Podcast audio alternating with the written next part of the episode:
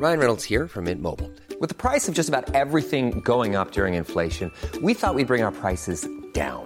So to help us, we brought in a reverse auctioneer, which is apparently a thing. Mint Mobile unlimited premium wireless. Ready to get 30, 30, bit to get 30, bit to get 20, 20, 20, bit to get 20, 20, bit to get 15, 15, 15, 15 just 15 bucks a month. So, Give it a try at mintmobile.com slash switch. $45 upfront for three months plus taxes and fees. Promo for new customers for limited time. Unlimited more than 40 gigabytes per month. Slows. Full terms at mintmobile.com. Eu sou Mário Persona e essas são as respostas que eu dei aos que me perguntaram sobre a Bíblia. Você escreveu e eu considero o que você disse muito correto, você está certíssimo quando diz que qualquer coisa pode se transformar em idolatria, seja essa coisa uma música, um blog ou qualquer outra coisa. Eu mesmo tenho vigiado para evitar que os meus vídeos, os meus blogs uh, se transformem em uma forma de idolatria. Às vezes, alguns olhares reprobatórios de alguns irmãos me ajudam até a manter essas coisas domesticadas, por assim dizer. Quando os meus filhos eram pequenos e morávamos em São Paulo, com um orçamento bem pequenininho, eu senti saudades. Eu, teve um momento que eu senti muitas saudades dos meus tempos de aeromodelista. É um hobby que eu pratiquei até mais ou menos os 18 anos de idade. Mas com orçamento apertado, né, começo de, de vida e carreira, filho pequeno, aquela coisa toda, como que eu justificaria para minha esposa, naquela ocasião, a, a, compra de um aeromodelo? E de um motor e de tudo mais, e principalmente que os aeromodelos já tinham avançado para o rádio controle e coisas assim. Como justificar que eu iria deixar a família nos finais, de semana uh, para que minha esposa tomasse conta dos filhos pequenos e enquanto eu passasse horas na pista de aeromodelismo, uh, me divertindo com os meus aeromodelos? Como me justificar? Desse desejo que voltou lá da mocidade? É simples, simples. Eu decidi, então, na, na ocasião, que o aeromodelismo poderia ser um excelente meio de evangelização se eu apenas pintasse debaixo da asa do avião uma frase do tipo: Cristo salva. Ah, aí todos que olhassem para cima veriam: Cristo salva. Bom, é claro que a bronca da, da, minha esposa na época me fez cair a ficha e eu percebi que aquilo nada mais era do que egoísmo da minha parte. Egoísmo manifestado numa forma de tentar justificar esse egoísmo usando a palavra de Deus. Eu estava pensando em mim, eu não estava pensando no Evangelho. Eu estava usando a ideia de evangelizar como pretexto para voltar a um hobby que eu tinha no tempo de adolescência, da juventude.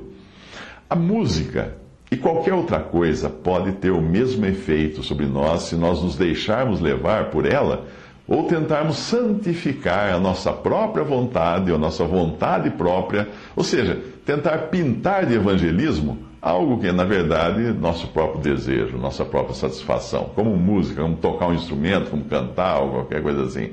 Eh, eu não quero dizer com isso que Deus não possa usar alguma habilidade nossa ou alguma coisa que nós gostamos de fazer para sua glória. Claro que pode.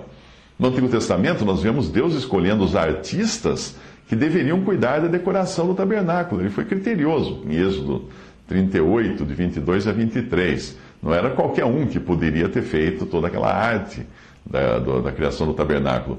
Nós vemos Davi também escolhendo homens hábeis em conhecer os tempos e as estações para estarem ao seu lado no governo do reino. 1 Crônicas 12, 32. E nós vemos todos os dias Deus usando a voz de uns para pregar, os pés de outros para levá-los até onde há necessidade da palavra de Deus, a, a, escrita de muitos para preservar o que Deus lhes ensina pelo Espírito Santo, a, a habilidade de tradutores que muitos têm para traduzir tanto a, a, palavra de Deus como traduzir livros de ministério uh, de, de doutrina.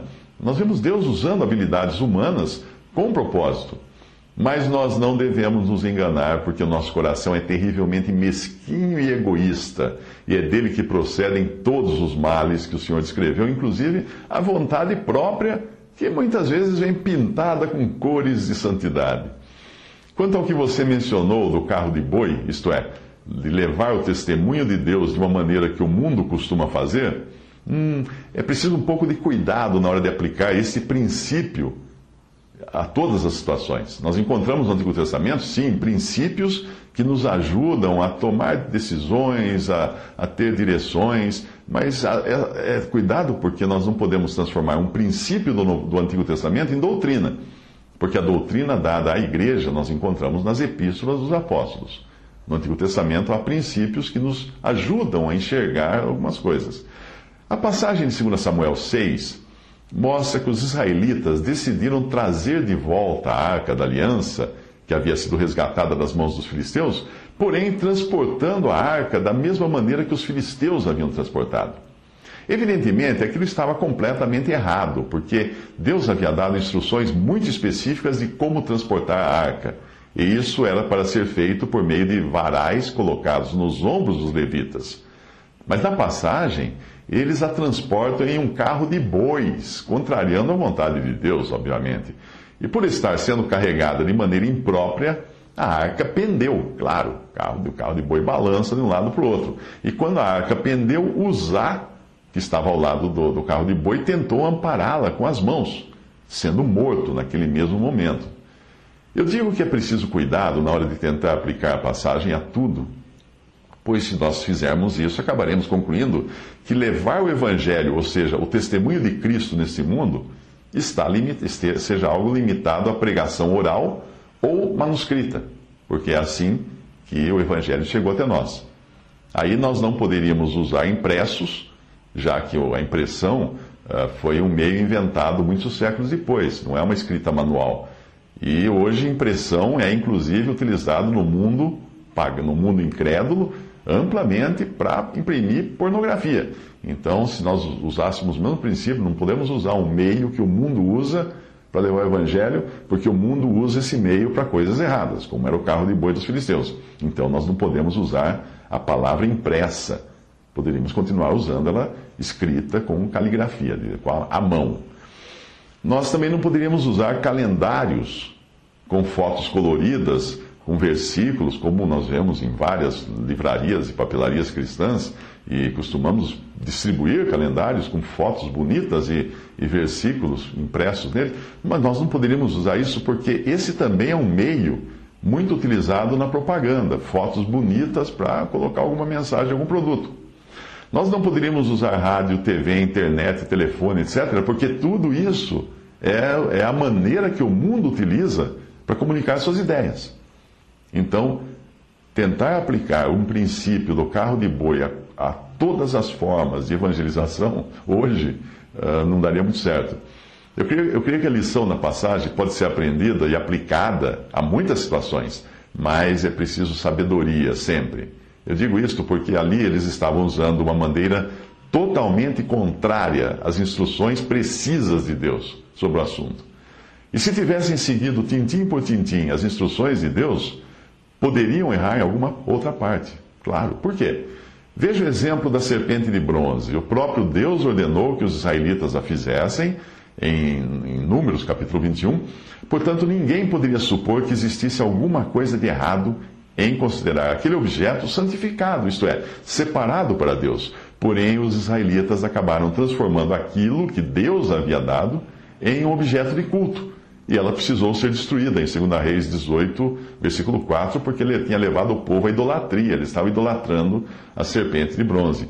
Eu creio que se Deus tivesse permitido que a arca da aliança estivesse por aí, ela acabaria também se transformando num ídolo. Na Etiópia existe até um templo onde os seus sacerdotes dizem estar com a arca, embora eles nunca mostrem a arca. Uh, regularmente eles fazem uma procissão com uma réplica e esta é adorada pelo povo e aquilo, uh, e aquilo em termos de idolatria, nada fica devendo às procissões de Nossa Senhora Aparecida. Portanto, o mal não está na coisa em si, mas naquilo que nós fazemos dela. O ídolo em si mesmo não é nada, como, como Paulo fala na sua epístola mas o que está por trás do ídolo. Quanto à música, no que diz respeito à música, existem muitos músicos profissionais que são cristãos, como também existem muitos operários, comerciantes, policiais, professores que são cristãos. Cada um deve exercer a sua profissão na medida da sua consciência. Se o, profissional perceber que o seu olho ou a mão o fazem desviar, uh, deve arrancá-los, como no exemplo que o Senhor deu nos evangelhos, obviamente linguagem figurativa ali. Às vezes é possível adequar a profissão, ou atividade de modo a não desagradar o Senhor ou mesmo de modo a evitar um mau testemunho. Por exemplo, existe um campo muito amplo para músicos em propaganda, em, em comunicação. Uh, praticamente todo comercial de rádio ou TV tem uma música, tem um jingle. Filmes, desenhos animados, cursos multimídia e até telejornais têm música, música de fundo. Uh, existem também ambientes com música ao vivo, como restaurantes e hotéis, onde geralmente são tocadas músicas românticas. E não tem nada de errado numa música romântica, ou que tenha romantismo, que fale do romantismo entre um homem e uma mulher, porque afinal de contas nós temos o livro de Cantares na Bíblia, que é um livro extremamente romântico e poético. Cabe então ao músico profissional cristão orar e pedir a direção do Senhor, até onde ele deve ir com a sua profissão. Isso vale para todas as profissões. Pois as mesmas indagações terão um cristão que trabalha numa fábrica de cigarros, numa indústria de armamento, um comerciante que venda produtos prejudiciais ou que o faça de forma ilegal, às vezes nós chamamos de comércio informal, um camelô, coisa assim, um advogado quando ele defende um cliente, ou um promotor quando ele acusa um réu. Eu mesmo que tenho que lidar com esses problemas de consciência, por isso hoje eu não atendo determinados segmentos uh, para minhas palestras, uh, palestras empresariais. Uh, segmentos de tabaco, bebidas, armas, armas uh, munições, partidos religiosos, uh, partidos políticos, né, organizações religiosas, incluindo também as TVs e rádios, editoras e jornais e revistas das organizações religiosas. Eu não atendo, eu peço desculpas para aqueles que me procuram pedindo, querendo uma palestra mesmo de assuntos empresariais, mas eu já tenho isso por princípio. Mas a sua, a sua dúvida é mais abrangente, porque ela inclui a ideia de evangelizar usando a música. Bem, ore e se perceber que é da vontade do Senhor que você use música para evangelizar, siga em frente. Mas fique atento para ver se esse desejo seu não é apenas pintar um Cristo salva, Cristo salva debaixo da asa do aeromodelo, como era no meu caso. Não queira santificar a sua própria vontade, uh, querendo transformar isso em vontade de Deus, porque aí a coisa não vai funcionar.